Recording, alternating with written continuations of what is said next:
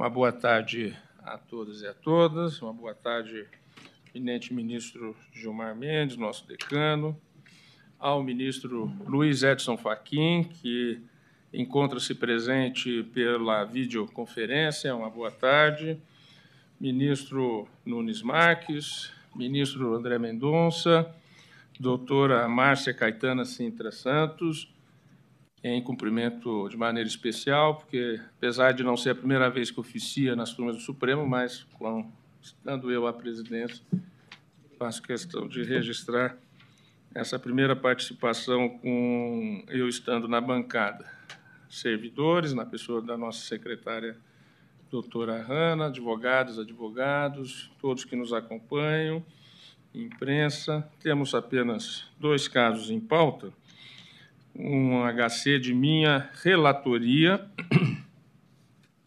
que é um tema que eu trago com uma preliminar de indicação de ir ao plenário maior, até em respeito à colegialidade da turma, porque eu sei que é um precedente no sentido de concessão da ordem nesse tema.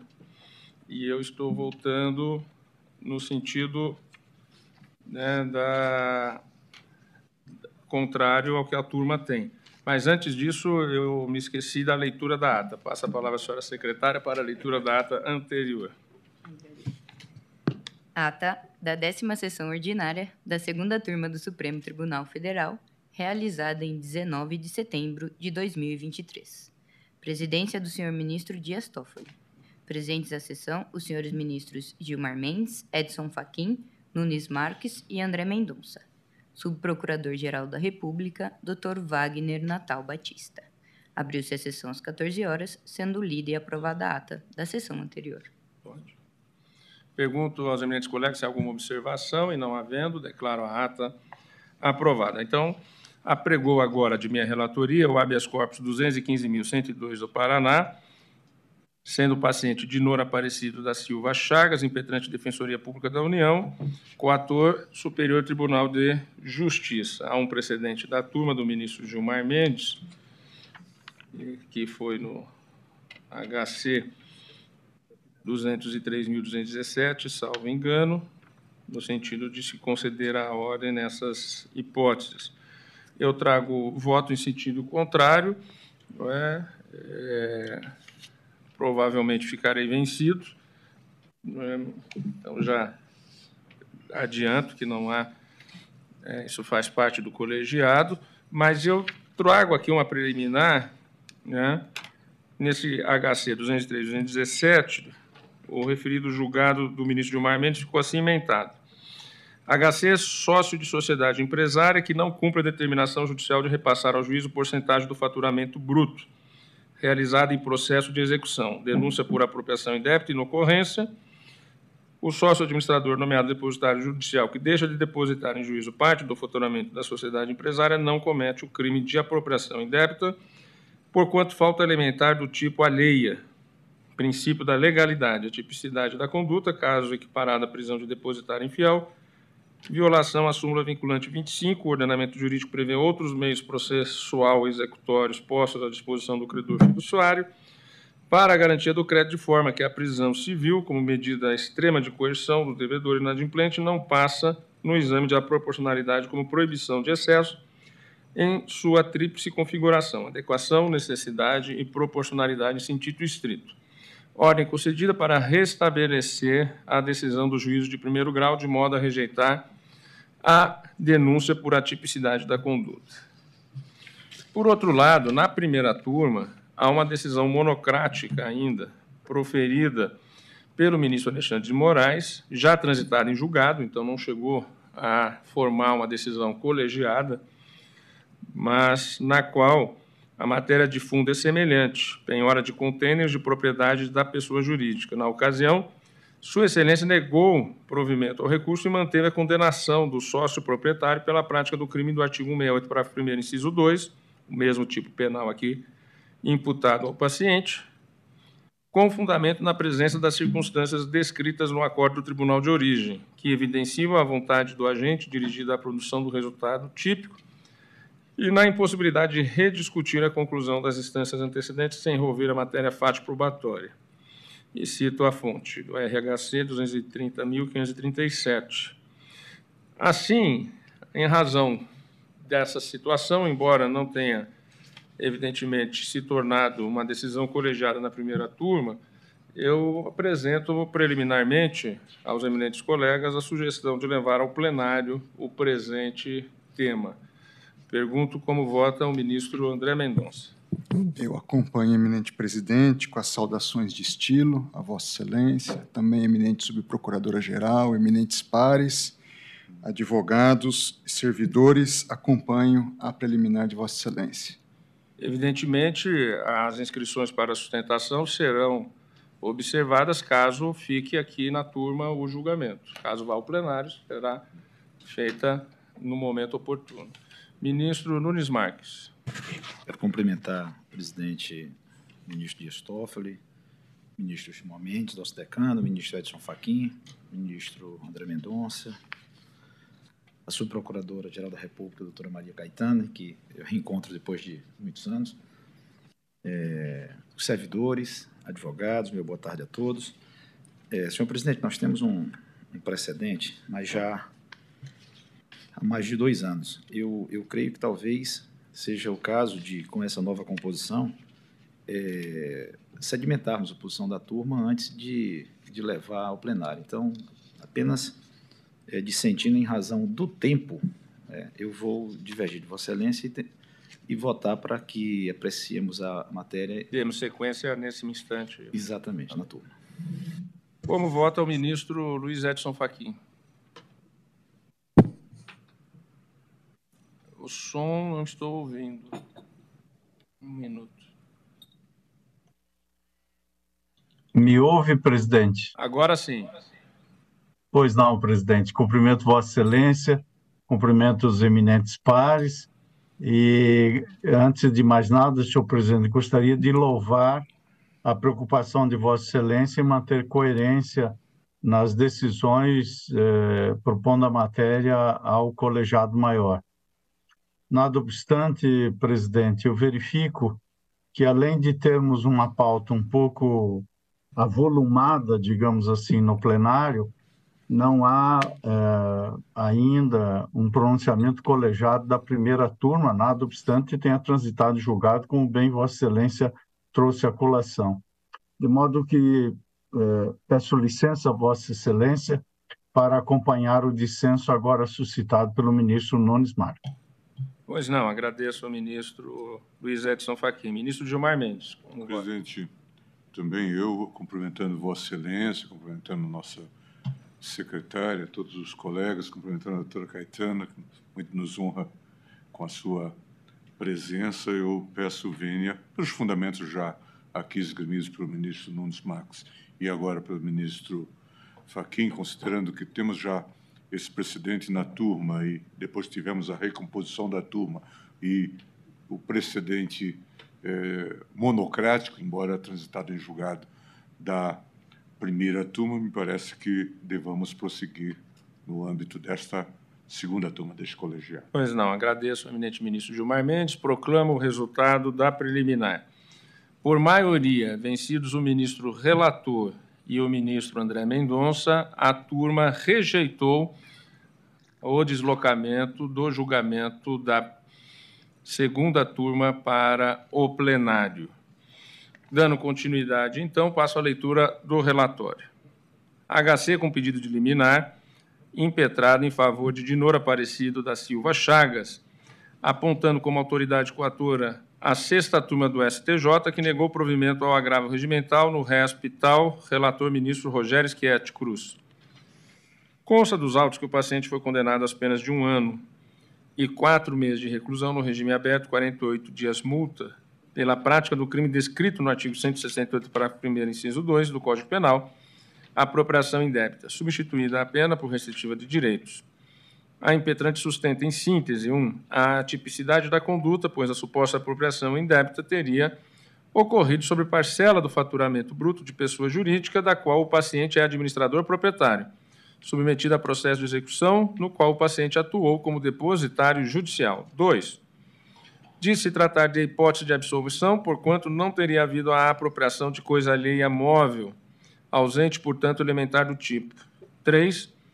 A impossibilidade da prisão por dívida, porque é proibido pelo ordenamento constitucional.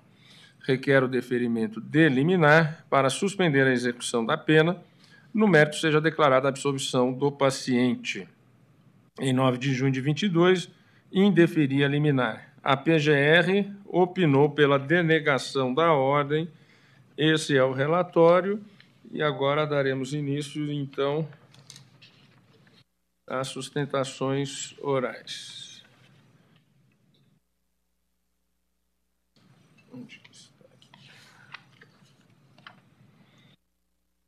Solicitou a realização de sustentação oral por videoconferência pelo paciente o defensor público federal Dr. Antônio Ezequiel Inácio Barbosa, a quem passo a palavra.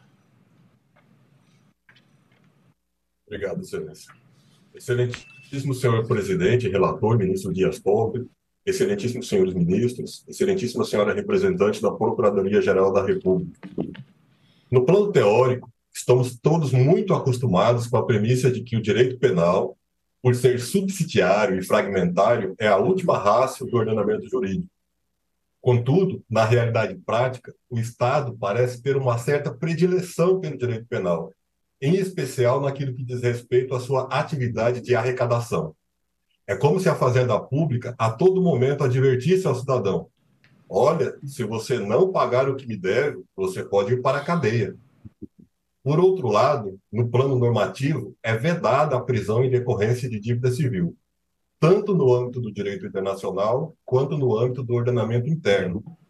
Nesse sentido, inclusive, o STF editou a súmula vinculante 25 para explicitar que é ilícita a prisão de depositário infiel, qualquer que seja a modalidade de depósito.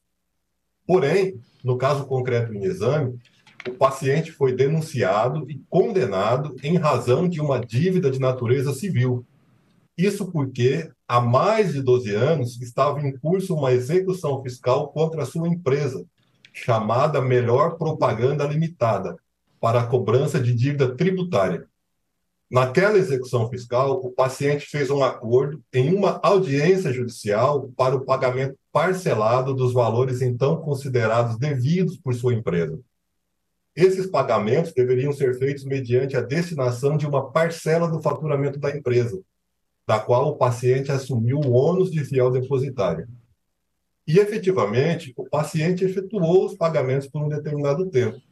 Porém, depois de perder um cliente importante de sua empresa, o paciente passou a enfrentar dificuldades financeiras e não conseguiu mais continuar a pagar mensalmente os valores pactuados. É por isso que o paciente foi denunciado e condenado pela suposta prática do crime de apropriação indébita, ou seja, porque não conseguiu pagar dívida de natureza civil. Ocorre, porém, que o crime em questão, previsto no artigo 168 do Código Penal, somente pode se configurar quando estiver presente a elementar coisa alheia móvel. E no caso em questão, não se pode afirmar que o paciente tenha se apropriado de coisa alheia. Dos próprios termos da denúncia e da sentença, a apropriação teria sido de parte do faturamento da empresa do paciente. Portanto, se houve apropriação, a coisa apropriada não era alheia, mas sim coisa própria, qual seja, parcela do faturamento da empresa do próprio paciente. Por isso, no entender da DPU, os fatos descritos na denúncia são atípicos, por não se amoldarem à forma legal do artigo 68 do Código Penal, a propósito, como bem mencionou o ministro relator, essa egrégia segunda turma, no mês de outubro de 2021, ao julgar caso bastante semelhante, decidiu que os fatos dessa espécie de situação são atípicos, não encontra tipicidade no artigo 68 do Código Penal. E a emenda do acordo respectivo faz menção à violação da súmula vinculante 25. É, não vou ler novamente a emenda, porque o eminente ministro relator já fez a leitura. Agora, acho importante registrar que a emenda daquele acordo consignou que o ordenamento jurídico prevê outros meios executórios postos à disposição do credor para a garantia do crédito, sem que seja necessário acionar, em primeiro plano, a coerção por meio do direito penal.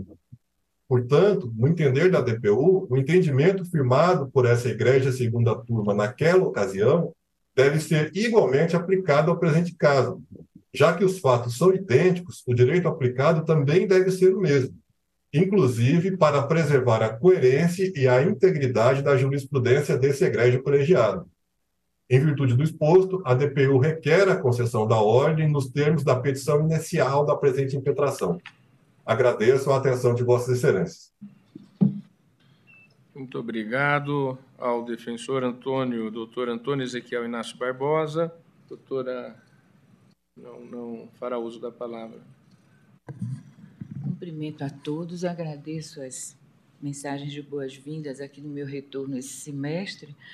Mas, senhor presidente Toffoli, eu só, simplesmente eu quero endossar o parecer do Dr. Wagner Natal Batista, o subprocurador-geral, cujas palavras inteiramente ratifico nesse momento, em especial por considerar que há realmente de um de um uma pessoa que foi nomeada para guardar o dinheiro guardar o recurso, guardar o objeto, ainda que seja um bem fungível, faltou a essa confiança, faltou a essa determinação judicial no momento em que se apropriou desses bens. Então, na minha visão, assim como ratificando, como já disse, o parecer do, do subprocurador-geral da República, Wagner Natal, eu vejo uma conduta ilícita, uma conduta criminosa. Só isso. Muito obrigada. Muito obrigada, doutora Subprocuradora-Geral da República, Maria Caetana Sintra Santos.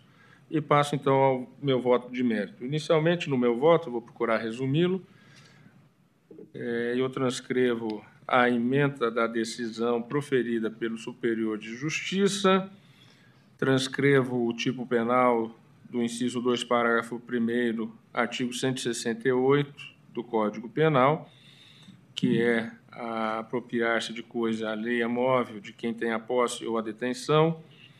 Parágrafo 1 a pena é aumentada de um terço quando o agente recebeu a coisa. 2. Na qualidade de tutor, curador, síndico, liquidatário, inventariante, testamenteiro ou depositário judicial. Transcrevo trecho da denúncia e digo que a sentença considerou a autoria e a materialidade do delito subsumindo no dispositivo penal e aplicando a pena de um ano e quatro meses de reclusão no regime aberto, 48 dias multa, substituída por restritiva de direitos, prestação pecuniária e prestação de serviço. Essa sentença foi mantida em todas as instâncias até o momento. A defesa alega tratar de conduta atípica, e não vou aqui repetir os fundamentos que já me manifestei ao falar no relatório, na preliminar e agora ainda mais com a bem colocada sustentação do doutor Ezequiel, defensor público.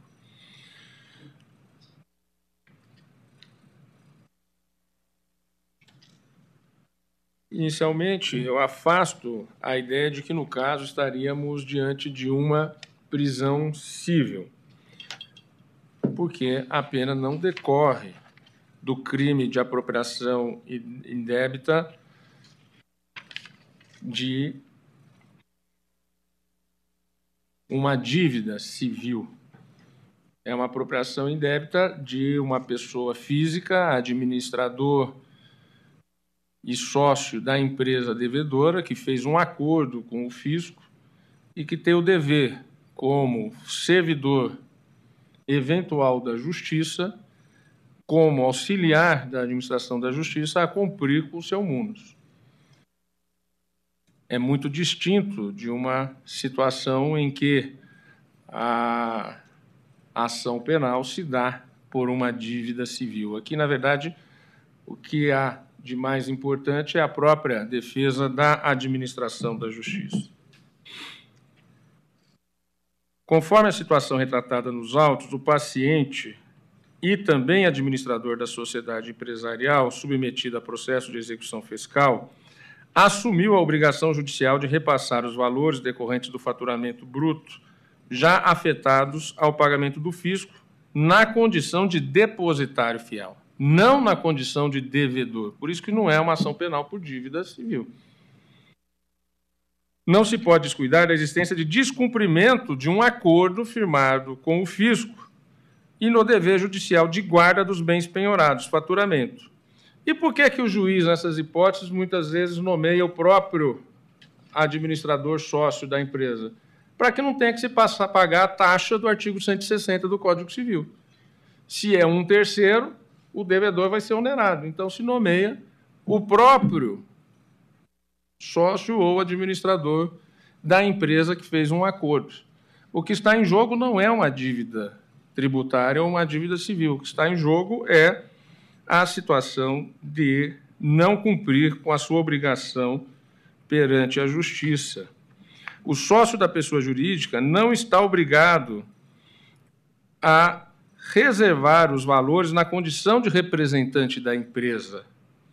Ele está aqui obrigado a pagar os valores na figura de depositário judicial. E aí nós temos que ir ao Código Civil, artigo 159. A guarda e a conservação de bens penhorados, arrestados, sequestrados ou arrecadados serão confiadas a depositário ou administrador, não dispondo a lei de outro modo. Logo, essas duas figuras, depositário judicial e sócio administrador, juridicamente não se confundem institucionalmente não se confundem. Legalmente não se confundem. Pode ser a mesma pessoa. O sócio administrador da empresa devedora, que fez o acordo com o fisco de parcelamento, que tem que separar, em nome da justiça, determinado valor e recolhê-lo ao fisco. Não o fazendo, ele não está deixando de pagar uma dívida civil, ele está deixando de cumprir sua obrigação de depositário fiel para com o Poder Judiciário, para com a administração da justiça. Determinada a penhora pelo juízo competente, nomeia-se em regra um depositário, um depositário judicial e estipula-se uma remuneração, artigo 160 do CPC. No entanto, como a pessoa jurídica executada encontra-se quase sempre com a atividade inviabilizada, o juízo costuma nomear o próprio sócio da empresa para assumir o encargo, tal como fez no, presente caso, a fim de ser menos oneroso à executada desobrigando-a de pagar a remuneração exigida pelo artigo 160 do CPC. Por outro lado, a imposição de medida constritiva penhora evidencia o propósito de satisfação de um crédito, no caso alusivo à dívida de natureza tributária, não havendo como conceber que os valores retidos pelo paciente na condição de pessoa física, nomeada como depositária judicial, lhe pertenciam, pois, a meu ver, já estabelecida a distinção, a destinação dos recursos, qual seja os cofres públicos. Além da proteção indireta à ordem tributária, o caso em questão coloca em xeque a dignidade do exercício da jurisdição e a efetividade das decisões judiciais, princípios basilares que compõem diretrizes axiológicas do direito processual compatíveis com as exigências constitucionais do direito à tutela jurisdicional adequada, efetiva e tempestiva, previstas no artigo 5º, 35 e 54 da Constituição da República. Sob esse ângulo, a fim de tornar o processo mais efetivo, é essencial conferir às partes o dever de cumprimento dos provimentos judiciais com exatidão e sem embaraços, tal como fez o artigo 77.4 do CPC, ao dispor que são deveres das partes cumprir com exatidão as decisões jurisdicionais de natureza provisória ou final e não criar embaraços à sua efetivação. Eu sigo aqui com outras fundamentações e digo mais adiante que a interpretação que considera atípica a conduta do depositário judicial, mesmo quando praticada pelo sócio proprietário, em vez de seguir essa tendência de tornar o direito processual mais efetivo com as devidas vendas, enfraquece o sistema, bem como revela a proteção deficiente, em descompasso com a natureza das normas penais, que desempenham o papel dissuasivo de criminalidade, tal como defendido pelo ministro Roberto Barroso no julgamento do RHC 163.334 e aí eu transcrevo citação de Sua Excelência. Pois bem, sobre a questão da proporcionalidade da sanção criminal, passo à solução da controvérsia sobre eventual dúvida quanto à confusão patrimonial do sócio administrador e da pessoa jurídica executada para afastar de vez a tese de que se trata de apropriação de coisa própria. No ponto, o parecer lavrado pela PGR, da lavra do doutor subprocurador Wagner Natal, abro aspas, a retenção de tais valores configura a conduta delitiva descrita no 168 caput, parágrafo 1 inciso 2 do Código Penal, visto ter o paciente na condição de sócio administrador apropriado, apropriado-se de verbas que não poderiam ser redirecionadas às atividades empresariais, porque não pertencentes ao seu patrimônio. Quando carimbada com a penhora por ordem judicial em sede de execução fiscal número X, tal receita passou a pertencer à Fazenda Nacional e deveria ter sido destinada aos cofres públicos por quanto propriedade do Estado. Fecho aspas. O TRF também transcreve o trecho da, do julgado no Tribunal Regional Federal. Vou omitir a leitura. Indo mais adiante, digo, realizada a penhora, os bens constritos tornam-se indisponíveis para o devedor, que não pode dele gozar ou dispor. Com efeito, o valor apropriado estava reservado ao fisco, desde a publicação da decisão que concedeu a penhora sendo o paciente apenas o detentor da guarda, com obrigação de repassar a quantia na qualidade de depositário judicial, conforme decisão do juízo da execução. Assim, inviável concluir que o paciente, pessoa física, na atuação da função de depositário judicial, confunde-se com a pessoa jurídica executada ao conferir destinação diversa aos valores penhorados sob sua guarda, que nessa qualidade recebeu. Aliás, a previsão expressa no artigo 49-A do Código Civil não autoriza a confusão entre o sócio e a pessoa jurídica, como se verifica abaixo. Artigo 49-A. A pessoa jurídica não se confunde com os seus sócios associados instituidores ou administradores. Parágrafo único. A autonomia patrimonial das pessoas jurídicas é um instrumento lícito de alocação e segregação de riscos estabelecido pela lei com a finalidade de estimular empreendimentos para a geração de empregos, tributo, renda e inovação em benefício de todos. Fecho aspas. Pois bem, como exceção à regra da autonomia patrimonial das pessoas jurídicas, o artigo 50 do Código Civil positivou o entendimento relativo à desconsideração da personalidade jurídica como forma de evitar confusão patrimonial para fins ilícitos. No caso, o paciente busca desconsideração da personalidade jurídica autônoma da pessoa jurídica, dizendo tratar-se da mesma pessoa que desviou os valores penhorados, para escapar da sanção criminal, decorrente da violação do dever de guarda inerente à condição de depositário judicial. O faturamento é da empresa executada, a qual não se confunde com o seu sócio ou administrador. A verdadeira premissa por trás do argumento do agente que sustenta a atipicidade da conduta, defendendo que a coisa não é alheia, mas própria, é a existência de um exercício abusivo da personalidade jurídica mediante confusão patrimonial. O entendimento sobre a validade da autonomia da pessoa jurídica diferencia-se da personalidade de seus sócios, é reforçado nas razões de decidir constantes do acordo proferido nos autos do HC 163.471 Paraná, de relatoria do ministro Gilmar Mendes.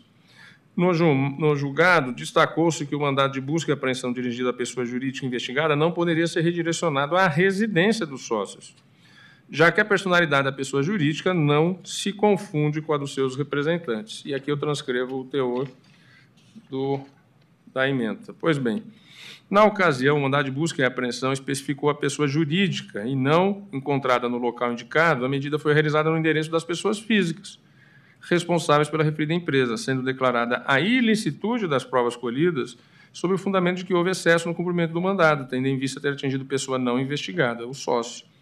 Ou seja, mesmo diante de eventual fraude praticada pela empresa investigada, que eventualmente informou o endereço fictício, a segunda turma do Supremo Tribunal Federal não, autor, não autorizou o redirecionamento da medida por entender que a pessoa física sócio representante da empresa não se confunde com a empresa que a apresenta.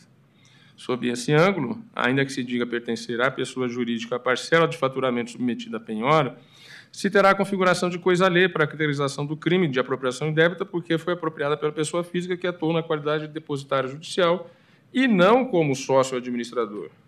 Tal perspectiva encontra amparo na doutrina, a qual define que o faturamento representa um plexo financeiro, contendo os insumos de todos os gêneros, com diversas funções e com múltiplos destinatários, tais como fornecedores, empregados e a própria empresa enquanto pessoa jurídica distinta da pessoa dos seus sócios acionistas. Pois bem, os bens da empresa, portanto, não se confundem com os bens dos sócios, assim como a personalidade da pessoa jurídica não se mistura com a dos seus representantes. Logo, a penhora sobre parcela de faturamento é medida que confirma a impossibilidade de disposição da respectiva fração de riqueza por aquele que a administra, pois ou pertencerá à pessoa jurídica ou ao processo durante a execução ou ao fisco. Logo, eventual apropriação caracteriza a prática do crime do artigo 168.2, para primeiro inciso 2 do, do Código Penal. E aí cito doutrina e cito Carreira Alvim. Digo que também não é o caso de se falar de contrato de mútuo. Logo, mais ao final, digo o dever de guarda do imposto ao depositário judicial não decorre da relação contratual, mas sim de um vínculo funcional, entre aspas, entre o juízo e o depositário, fecho aspas, conforme destacado pelo ministro Aires Brito no julgamento do HC 84.484, julgado esse da primeira turma de 2005. Assim, uma interpretação sistemática e consentânea com os valores constitucionais da regra penal induz à conclusão de que o paciente, mesmo sendo sócio proprietário da empresa executada, não se apropriou de coisa própria, mas de valores submetidos à penhora sobre o faturamento da pessoa jurídica executada, que não lhes pertenciam, cuja disponibilidade estava inviabilizada pela obrigação legal e judicial de reservar parcela do faturamento na condição de depositário judicial. À luz dessas premissas legais e doutrinárias, e já antecipando vênias àqueles que irão divergir, eu concluo que, uma vez presente a subsunção da conduta ao tipo descrito na lei penal, surge a possibilidade de responsabilização criminal do depositário judicial de coisa alheia, ainda que seja o sócio administrador da pessoa jurídica executada, sem que isso configure a inadmissível prisão do depositário infiel, por quanto decorrente da quebra do dever de guarda. Assim, voto no sentido de denegar a ordem de habeas corpus, é como voto, como voto ao ministro André Mendonça renovando minhas saudações, senhor presidente, também aos eminentes pares, eminente subprocuradora-geral, advogados e todos aqueles que nos acompanham. É, adianto que vou acompanhá-lo na questão de mérito também, farei algumas justificativas nesse sentido, em reforço e complemento aquilo que Vossa Excelência já colocou. Voto de Vossa Excelência ele traz os elementos principais, penso eu, para a definição da questão. O primeiro deles diz respeito à figura que ocupava um paciente senhor Dinor. Ele não estava ali como pessoa física propriamente dita, no sentido de exercício de uma atividade privada, e também não estava na posição de sócio simplesmente da pessoa jurídica, mas de administrador da confiança do juízo. E a questão que se põe é a própria administração da justiça, o respeito dentro da sociedade à administração da justiça.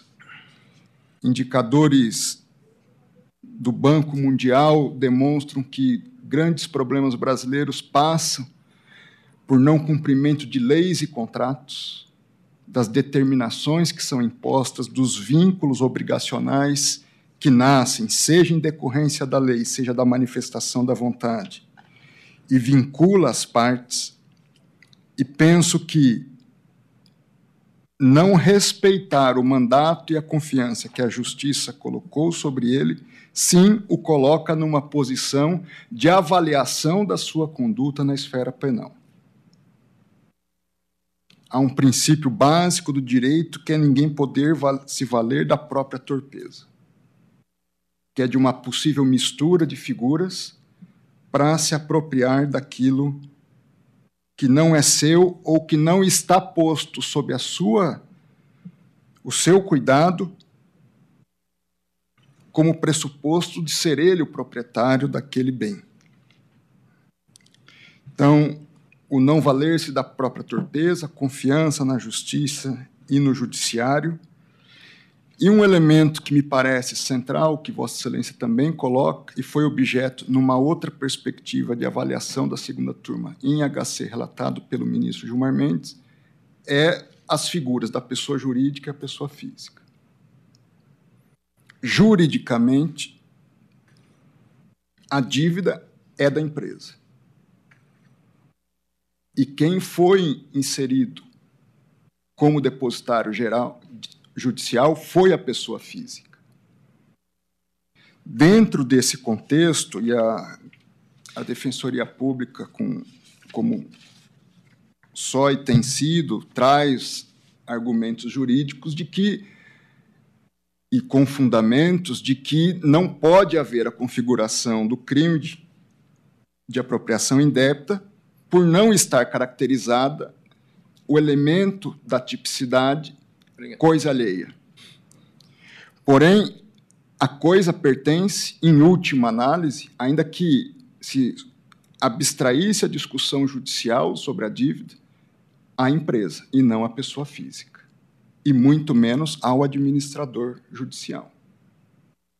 Então, há sim, sob a minha ótica e também respeitando as posições em contrário, a configuração do crime, há sim a caracterização do elemento do tipo coisa alheia, a justificar a denegação da ordem nos termos em que votou Vossa Excelência, que acompanho integralmente. Muito obrigado, senhor presidente. Obrigado, ministro André Mendonça, que acompanha o relator para denegar a ordem. Ministro Nunes Marques, como vota, Vossa Excelência?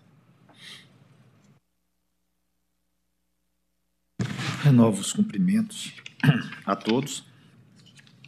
Da simples leitura do acórdão recorrido, observo que a condenação do paciente não ocorreu pelo delito previsto no artigo 68-A do Código Penal, é aquele que diz respeito a apropriação de valores dos contribuintes. Ao contrário, o juiz condenatório se fundamentou na suposta prática do delito autônomo previsto no artigo 68 caput, parágrafo 1 inciso 2 do, do mesmo diploma legal. Tal fato é de suma importância, eis que a situação dos presentes autos é diversa daquela em que o responsável tributário recolhe contribuições previdenciárias dos contribuintes, empregados ou contribuintes individuais, e deixa de repassá-las à Previdência Social, caracterizando a hipótese específica de apropriação indébita previdenciária tipificada na forma do artigo 68A do Código Penal.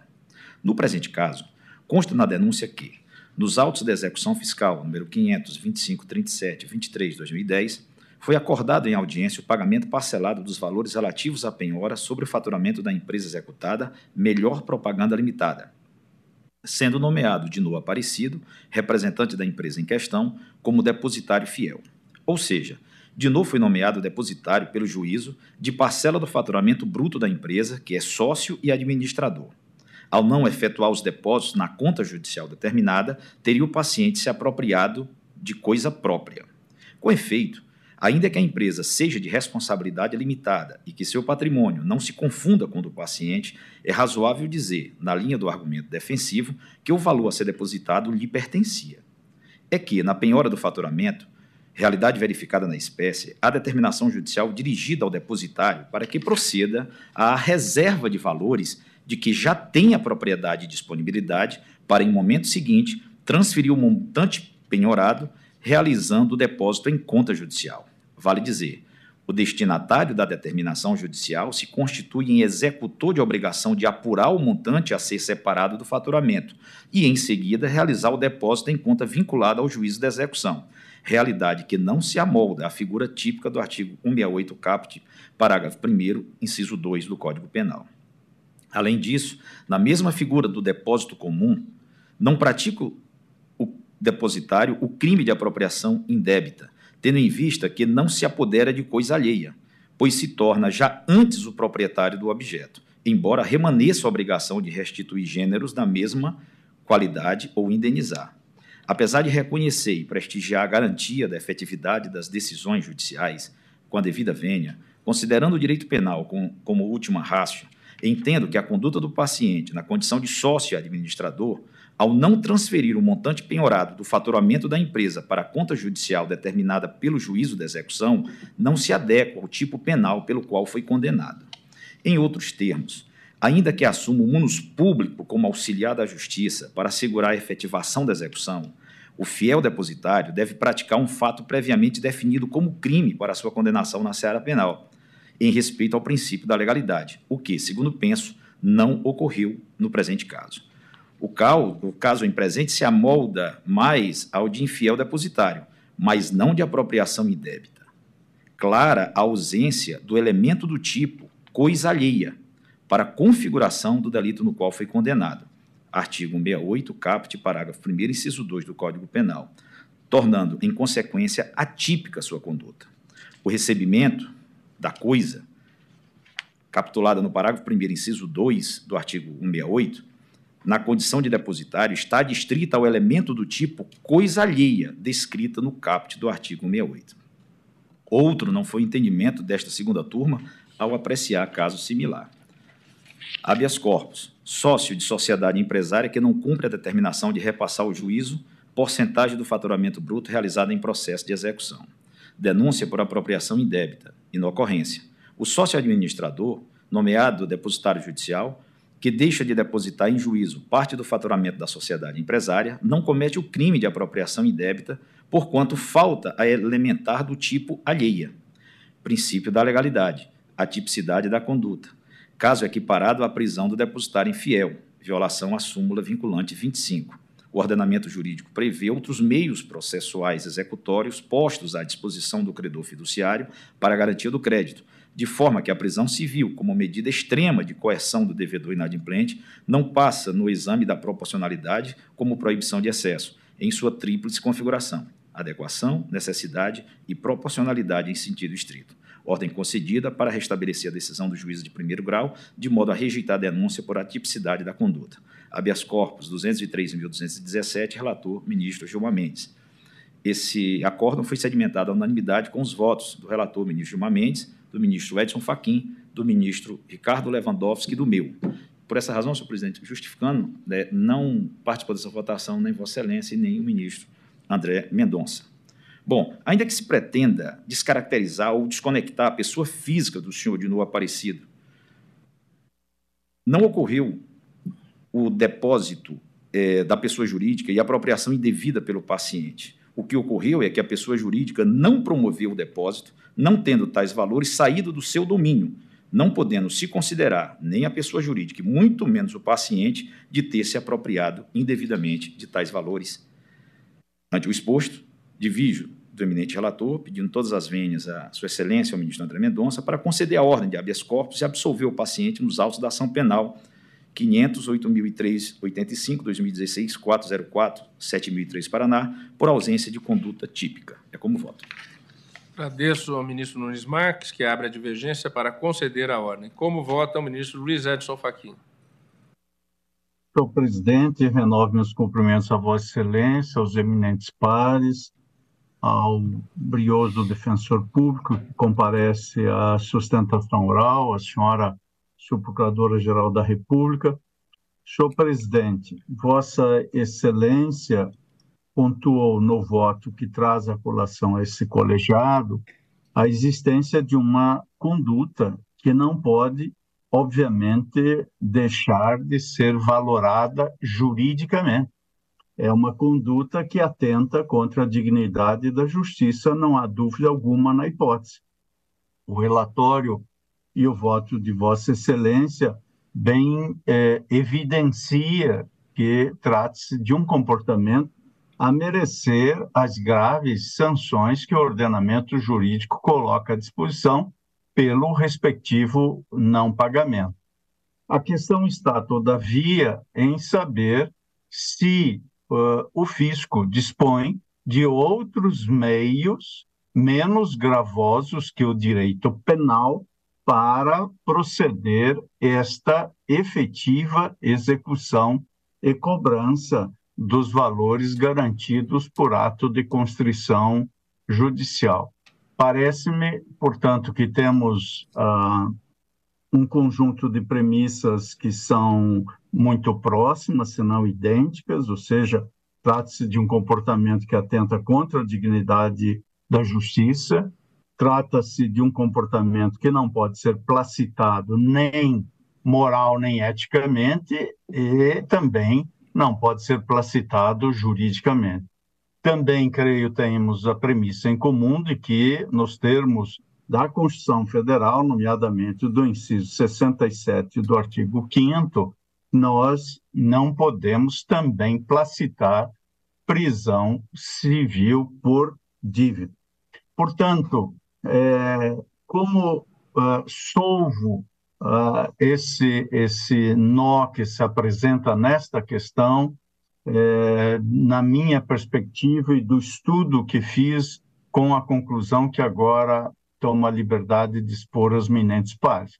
A questão, parece-me, para ser solvida, é a de saber se é, a sanção a esta conduta ofende a um bem jurídico penalmente tutelado pelo respectivo tipo. O tipo penal em questão, e me parece que isso decorre da própria nominata do título segundo da parte especial do Código Penal, diz respeito à propriedade. E é, nesta dimensão, não me parece enquadrável nesta hipótese em que as é, demais instâncias assim levaram a efeito, referente ao artigo 168, parágrafo 1 inciso 2, como bem agora foi referido pelo eminente ministro Nunes Marques. Sua Excelência, inclusive, ao abrir o dissenso no desate desta matéria, mencionou, e eu fiz uh, também, em meu modo de ver adequadamente, uh, como não poderia deixar de ser, o julgamento do habeas corpus 203-217, da relatoria do eminente ministro Gilmar Mendes, julgamento e voto esse que já tive a seu tempo, a, a, naquela sentada, a honra de acompanhar a compreensão de Sua Excelência. Por essa razão, senhor presidente, ministro Dias Toffoli e eminente ministro André Mendonça, peço também venha a vossas excelências para votar no sentido de acompanhar a divergência e, portanto, concluindo também na direção da concessão da ordem, tal como requerida pela briosa Defensoria Pública, e é como voto, senhor presidente. Agradeço ao ministro Luiz Edson Fachin, que acompanha a divergência, para conceder a ordem. Como voto, o ministro Gilmar Mendes.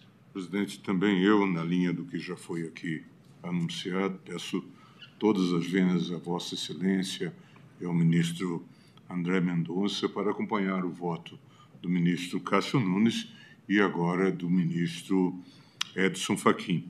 Trago um voto mais alentado, mas também vou poupar a turma da leitura, transcrevo o precedente do HC e me parece já mencionado, o HC 203, 217, e entendo que a pedra de toque desse sistema é, ou para a solução da, do dilema que se coloca, é o próprio princípio da tipicidade, que é a norma garantia que nós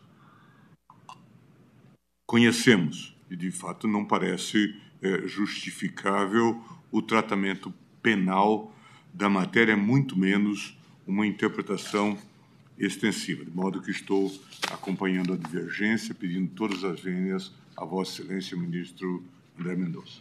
Eminente ministro Gilmar Mendes também acompanha a divergência, proclama o resultado por maioria, a ordem concedida a partir do voto do ministro Nunes Marques, que ficará redator para o acórdão, vencidos o ministro relator e o ministro André Mendonça. Encerrado esse julgamento, passamos ao próximo feito, que trata-se de uma continuidade de julgamento.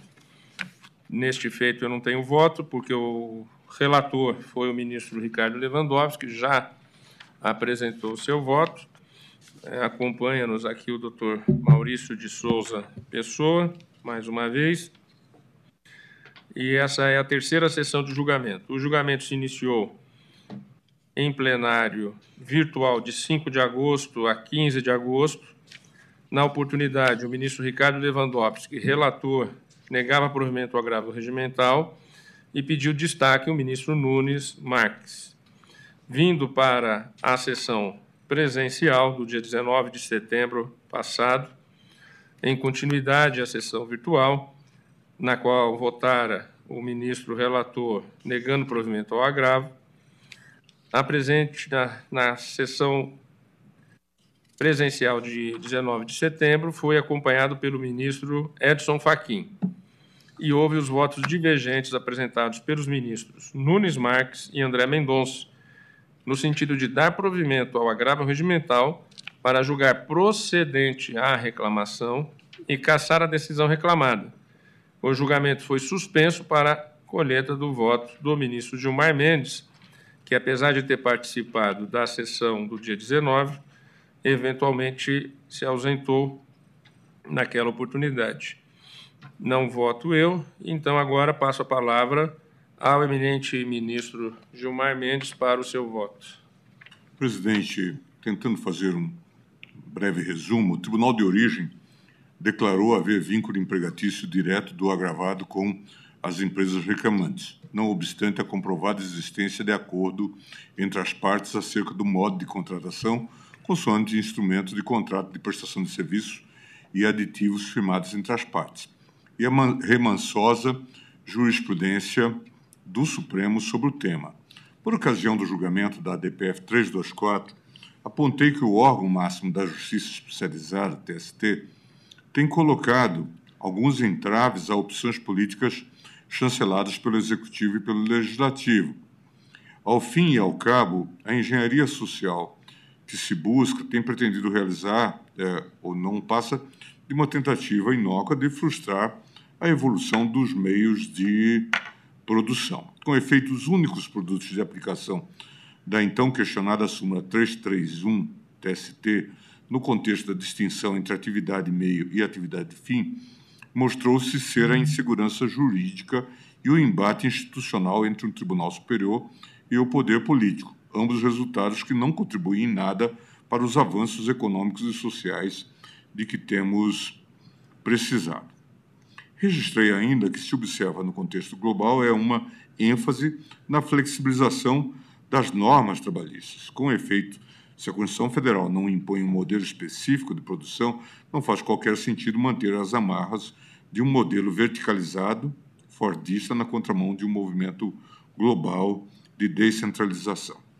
O julgamento do tema 725 da repercussão geral, por sua vez, restou claro que os valores constitucionais do trabalho da livre iniciativa são intrinsecamente conectados em uma relação dialógica que impede seja rotulada determinada providência como maximizadora de apenas um desses princípios, o quanto é essencial para o progresso dos trabalhadores brasileiros a liberdade de organização produtiva dos cidadãos, entendida esta como balizamento do poder regulatório para evitar intervenções na dinâmica da economia incompatíveis com os postulados da proporcionalidade e da razoabilidade.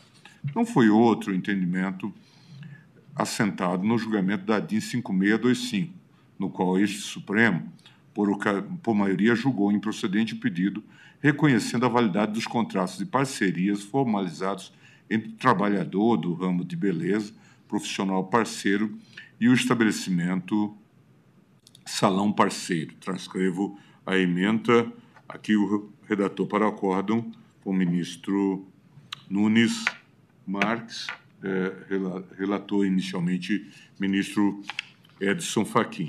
Apesar desse sólido conjunto de precedentes desta Corte, formalizados em diversas classes processuais nos controles difuso e concentrado, ainda nos deparamos com casos como o dos autos, em que a Justiça do Trabalho, de forma é, evidente, descumpre a jurisprudência do Supremo, promovendo é, algum tipo de distinguishing as decisões desta Corte. Então, eu é, é, transcrevo e, e, e trago alguns dados a propósito. Nessa linha, pesquisa ao acervo processual do Supremo revela que das 4.781 reclamações que aportaram na Corte em 2023, 2.566 são classificadas como direito do trabalho e processo do trabalho, em relação à categoria ramo do direito, ou seja, aproximadamente 54% das reclamações apreciadas pelo tribunal. Além disso, quando alterado o fator de busca e inserida a expressão direito do trabalho no campo de assunto, a quantidade de reclamações sobre o tema localizada aumenta para 3.055 reportagem recente do jornal Folha de São Paulo, publicada em 13 de nove de 2023, intitulada Justiça do Trabalho ignora STF, e ministros vêm afronta a Corte, noticia o reiterado descumprimento de decisões desta Corte pela Justiça Especializada. Transcrevo, então, eh, esse trecho. Verifico da referida reportagem que a juíza do trabalho, Luciana Conforte, presidente da Associação Nacional dos Magistrados da Justiça, argumentou o seguinte: decisões em série do Supremo Tribunal Federal contra o reconhecimento do vínculo de emprego põem a Ana Matra em alerta. Isso tudo significa um grande abalo na Justiça do Trabalho, que tem sua competência definida pela Constituição e que possui relevante função social. Se a gente fosse explicar essa declaração, nós diríamos que eh, a, a, a, Ana Matra entende de defender os vínculos de emprego a despeito das decisões eh, do próprio Congresso Nacional, que faz modelagens diferentes sobre o tema. Digo então, como se vê, os magistrados do trabalho reconhecem que a todo custo buscam se desviar da jurisprudência desta Corte. Ora alegam que o procedente não é específico para a situação dos autos, ora tergiversam sobre a necessidade de valoração do acervo probatório. Não causa espanto que tantas reclamações como a destes autos aportem na Corte. A Justiça do Trabalho confere significado tão estreito às decisões do Supremo que, a prevalecer sua distorcida visão da sistemática de precedentes, este tribunal deverá afetar centenas, quiçá milhares de temas de repercussão geral para solucionar todos os cenários fáticos e relações do trabalho. E talvez a corte se convole numa corte superior ou suprema da justiça do trabalho. E aí, chegando ao final, destaco que o caso dos autos bem evidencia é, a falência da engenharia social implementada uh, pela Justiça do Trabalho. O agravado profissional liberal do mercado de investimentos entabulou diversas formas de contratação com as reclamadas, ora laborando sob a égide da CLT, totalizando cerca de quatro anos, ora prestando serviços por meio de pessoas jurídicas, por sete anos, o que evidencia por si só a variabilidade da dinâmica do mercado de trabalho atual. Desse quadro, porém, a Justiça do Trabalho extraiu conclusão descolada dessa realidade fática e da jurisprudência desta Corte, reconhecendo o vínculo de emprego em relação de prestação de serviços que perdurou por longos anos de forma extremamente lucrativa para o agravado, que oferia comissões superiores a 100 mil mensais em média. E mais, impôs essa compreensão à revelia do ambiente regulatório da Comissão de Valores Imobiliários, que admite a atuação de agentes autônomos de investimentos, eh, tanto de forma autônoma, como pessoa física ou jurídica, quanto mediante contrato de emprego. É inviável, portanto, admitir como razoável, muito menos como coerente com os precedentes deste tribunal, conclusão que impõe a míngua da realidade do mercado de trabalho e do arcabouço regulatório determinado modelo de contratação, sobretudo quando o desfecho do processo judicial implica reverter o, o formato de prestação de serviço livremente escolhido pelas partes, que rendeu ao agravado, por quase uma década, rendimentos mensais por vezes superiores a 100 mil reais. Tendo em vista o entendimento firmado no julgamento da DPF 324, conclui-se que, do mesmo modo que, via de regra, não se configura a relação de emprego entre a contratante e o empregado da, empresa contratada na terceirização, também não há como se reconhecer o vínculo empregatício entre empresários individuais, sócios de pessoa jurídica contratada para a prestação de serviço e a empresa contratante. Com efeito, destaco que esta Corte já se manifestou no sentido de não existir qualquer irregularidade na contratação de pessoa jurídica formada por profissionais liberais para prestar serviços inerentes à atividade fim da contratante, concluindo assim pela licitude da terceirização por pejotização. Cito precedentes de ambas as turmas do tribunal.